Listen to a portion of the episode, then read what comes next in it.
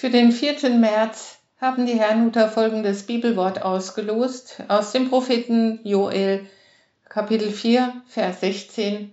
Seinem Volk wird der Herr Zuflucht sein und eine Burg den Israeliten. Dazu der Lehrtext aus Markus 10, Vers 48. Der Blinde schrie noch viel mehr. Du Sohn Davids, erbarme dich meiner.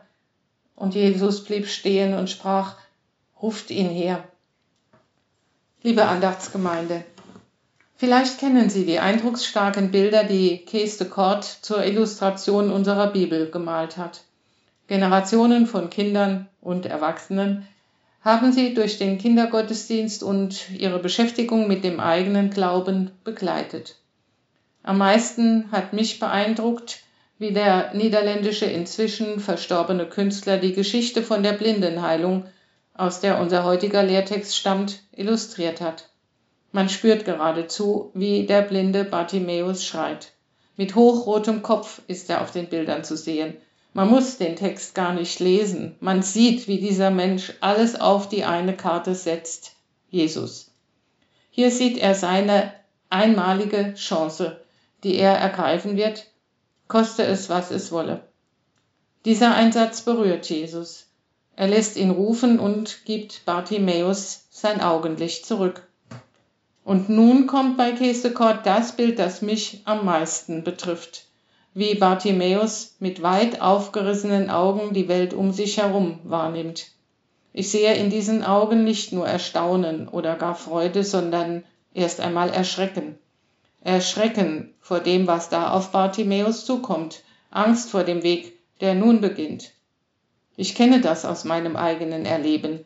Ich habe mir etwas mit aller Kraft gewünscht, darauf hingearbeitet, dafür gekämpft, ein Wunsch wurde erfüllt, und nun ist das vorrangige Gefühl Angst. Werde ich das schaffen, was ich mir vorgenommen habe?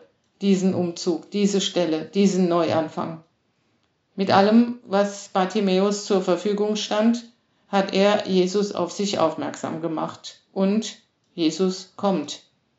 Er sagt nicht etwa, ich habe dich gehört, du hast laut genug geschrien, sondern er sagt, dein Glaube hat dir geholfen.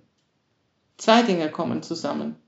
Bartimäus glaubt, dass Jesus derjenige ist, der ihm helfen kann, und er glaubt, dass er selbst, Bartimäus, der Blinde, die Aufmerksamkeit Jesu gewinnen kann. Nun kommt es darauf an, dass Bartimäus auch weiter vertraut, hofft und glaubt dass er daran glaubt, dass Jesus nun auch den Weg begleiten wird, der so unbekannt und beängstigend vor Bartimäus liegt, und dass er auch daran glaubt, dass er selbst diesen Weg schaffen wird. In unserem Losungswort aus dem Propheten Joel wird den Israeliten zugesichert, dass sie Zuflucht finden werden bei Gott. Ich wünschte mir und Israel von Herzen, dass sie das in naher Zukunft erleben können, dass sie fest darauf vertrauen können, dass die Hamas den Menschen nicht mehr nach dem Leben trachtet, dass die Geiseln freikommen.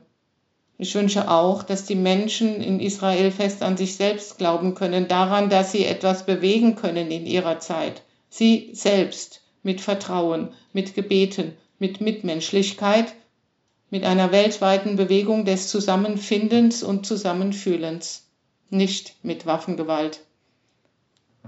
Denn um es mit Jorah Feldmann zu sagen, der mit 88 Jahren immer noch auf den Bühnen Deutschlands mit seiner Klarinette für die Versöhnung der Menschen auf der Welt eintritt, Krieg never solves any problems.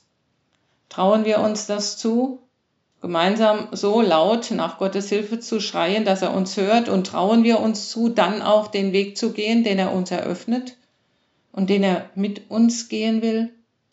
Amen.